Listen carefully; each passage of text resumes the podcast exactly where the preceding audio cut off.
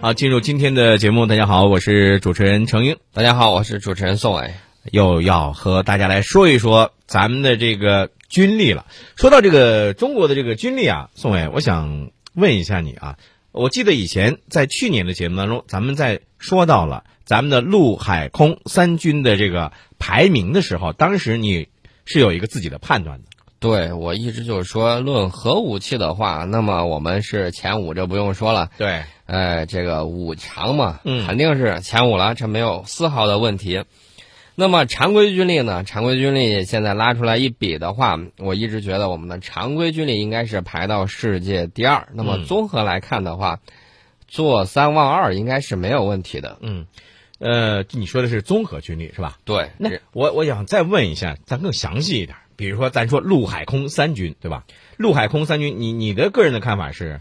陆军的话，我们的陆军一直是撇开这个空军还有海军，就打算说在没有任何掩护的情况下，能够对抗美国多少个这个装甲师的这种进攻。嗯，那么从这个顶上来看的话，我认为我们的陆军的实力应该是全世界第一。不然的话，美国做一些游戏的时候，嗯，比如说那个红色警报，嗯他也不会把解放军设定为只要有那么几个解放军卡住那个山口，嗯任何对方都过不来。这当然了，要是从中国人民志愿军嗯，在朝鲜抗美援朝作战的时候那个英勇表现上，对，让对手起了敬意。一夫当关，万夫莫开啊，对，这是一个，这是陆军啊，海军呢？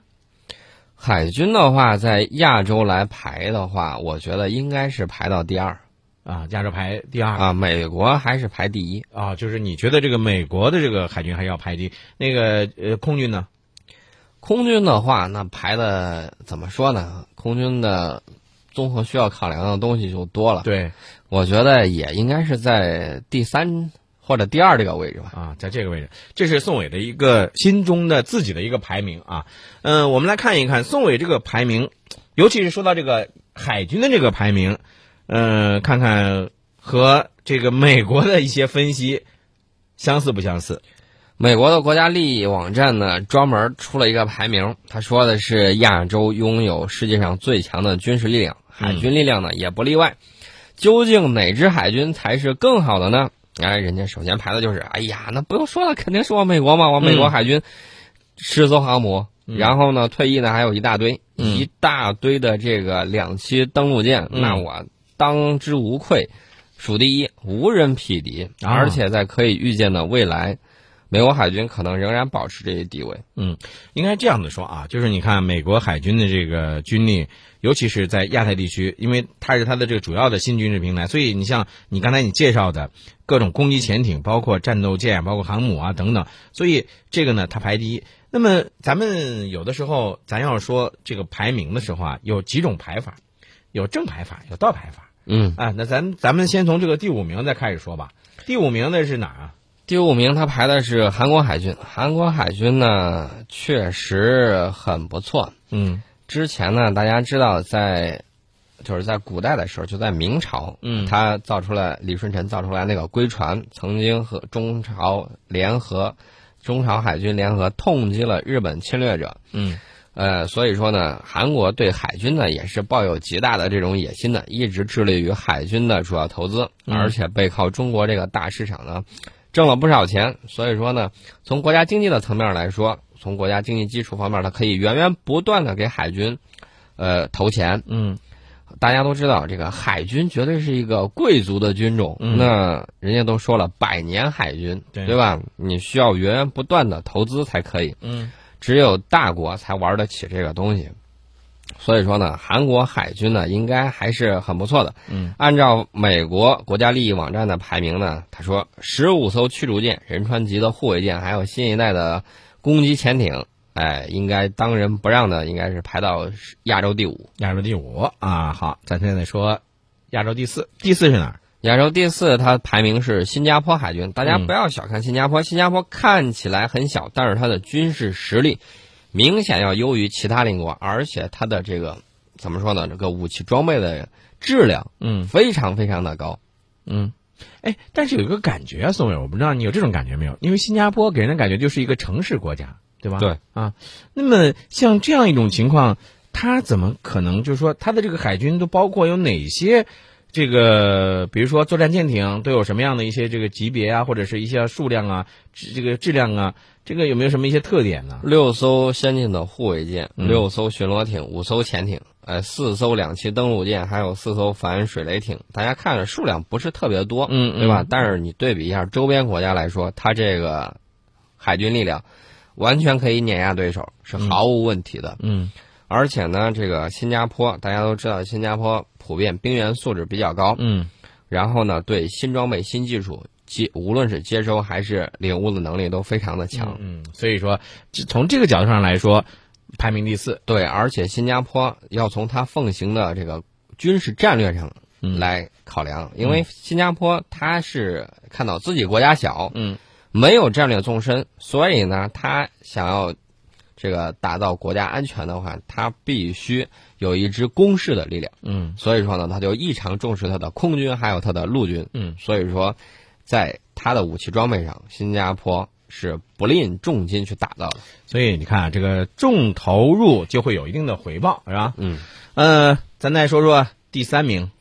第三名那不用说了，肯定是我们的老邻居日本海自了。嗯，日本海上自卫队啊，对，日本海上自卫队，从我们以前的这个节目当中的介绍当中啊，大家呢可能也会多多少少的来了解到关于它的一些这个相关的一些力量。那么在过去的这一年当中，包括我，你记不记得在昨天的这个节目当中，咱们还说到了说，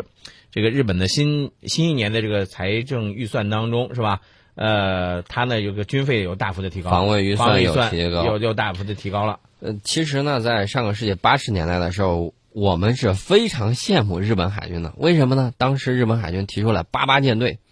啊，八艘驱逐舰，八架直升机，嗯后来的八九舰队，这个九十舰队。嗯哎呀，当时我们看的那，你要知道，当时解放军海军那个实力是相当弱的。嗯呃，我们保卫边疆，甚至动用了小型的这种炮艇，大型的驱逐舰都比较少。嗯最初的时候，我们的四大金刚，哎呀，反正就觉得跟现在这种打造远洋海军相比较而言，那时候真的是嗯怎么说呢？举步维艰。嗯哎，你现在再看日本海上自卫队，现在他说他这个潜艇、舰艇从原来的十六艘，现在已经增加到二十二艘。嗯呃，驱逐舰、护卫舰的这个舰艇数量从四十七艘增加到了五十四艘。嗯日本海上自卫队还斥巨资买了这个 P 一海上巡逻机，而且有很多这个反潜直升机，还有海军直升机嗯啊，反正是怎么说呢？忘记历史的人，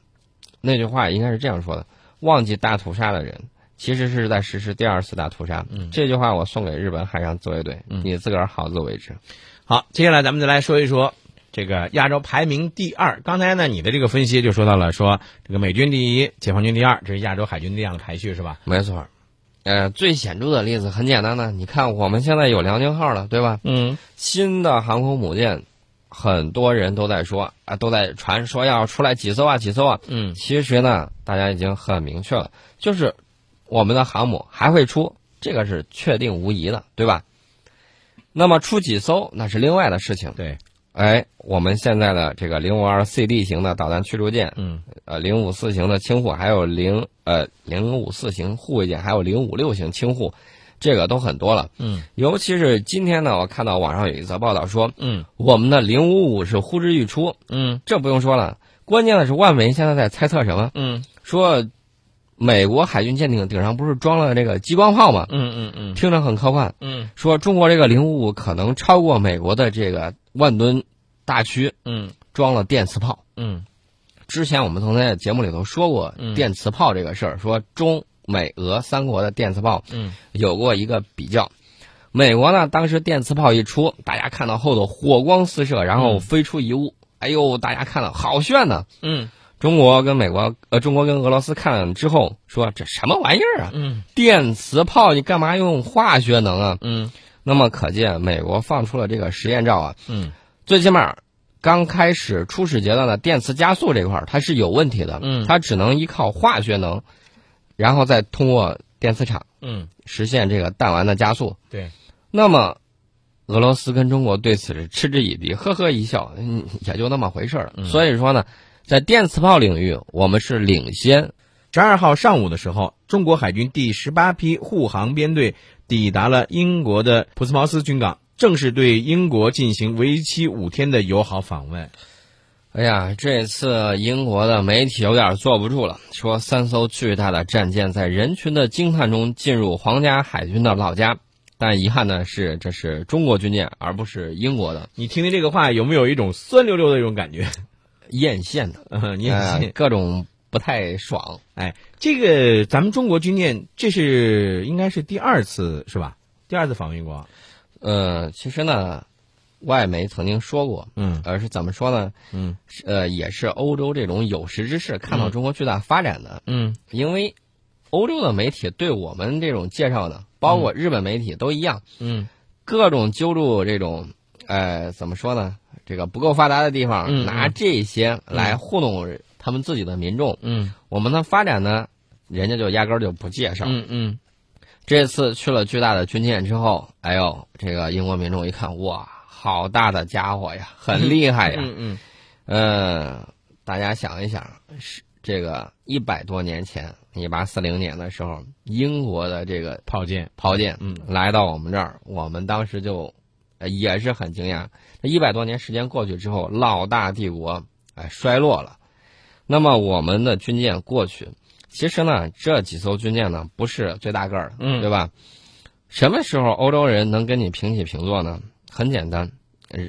还是欧洲人自己说的，嗯等到中国建了十艘航母的时候，嗯。那么欧洲自然会低下它的所谓的高贵头颅。但是这回咱们访问英国军港的这三艘军舰，其实也不然啊。我跟你说，这个一个长白山对吧？长白山还有运城四座大山吧，啊对其中之一，啊还有运城舰，导弹护卫舰，哎对，还有个巢湖舰对吧？这是综合补给舰。综合补给舰对。那么呃，就像你刚才的这个对比，其实英国媒体他在这个报道的时候，他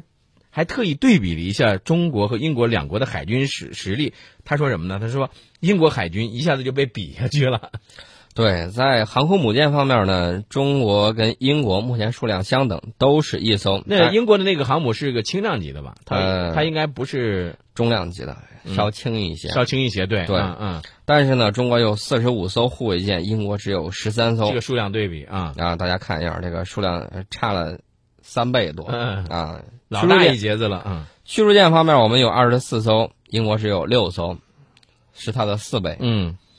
轻型护卫舰我们有九艘，英国没有；嗯潜艇我们有六十九艘，英国只有十一艘，嗯。六倍。你看这样一个这个对比，当然我们呃并不是说这个呃是一种不是说炫耀啊，而是说我们这一次访问这个英国，其实目的是什么呢？目的就是来交流一下这个抗击海盗的这种军事合作。其实呢，是咱说句实在话啊，嗯关起门来说句话，这个海军的这种友好访问呢，嗯，其实呢，咱说白了，也是一种实力跟地位的一种体现。对，威慑嗯。啊，我就说这么多。我哦明白你的意思，这个但是更多的时候呢，还是呃增进，我觉得是这样，增进双方的共同的对对方的一些了解和信任吧，对吧？呃，还有除了咱们刚才说到了咱们中国军力的这些变化，海军之外啊，包括咱们在这个维和这个过程当中呢，也是起到了很大的一个作作用的。对，目前大家要知道，我们有两万多家中资企业在世界上一百八十多个国家和地区开展业务。嗯，那么我们需要保护这些海外资产，有这种需求，对，而且随着我们对外投资的增加，这些资产也会受到威胁，嗯对吧？那嗯肯定有些地方、有些地区是动荡不安的，嗯，特别是在这种政治不稳定和跟我们有冲突的这些国家。，对，包括你像还有一些，比如像这个南苏丹，我们都知道这个南苏丹呢是这个局势也非常的这个变幻莫测。那么在我们中方的积极的穿梭斡旋之下呢，这个南苏丹的冲突双方十二号的时候呢是在苏丹的首都喀什木就加快推进南苏丹和平进程，达成了五点共识，让和平呢是再现曙光。你看到没有？其实南北苏丹它这些问题呢，很简单，就是 CIA 嗯看你在这个非洲，他看着不顺眼，嗯他郁闷，他各种不爽，然后呢就各种挑拨，各种挑唆，嗯然后呢支持一些反政府武装推翻政府，嗯使国家局势陷入动荡。这样你的资产就得不到保护，嗯对不对？他好这他好乱中取利呀、啊，这就是他们给干的事情。嗯，所以说呢，那么问题就来了，我们十年之后，具有全球远征能力的解放军会是什么样呢？对，具有何种保护能力？这个目前来说还不得而知。但是强有力的商业、国内和国际的推动力，那么我们解放军提出了更高的要求，你必须得像美军一样全球到达，你才能解决这个日益全球化的这些问题。嗯，能使我们保护的力量延伸到地球各个角落。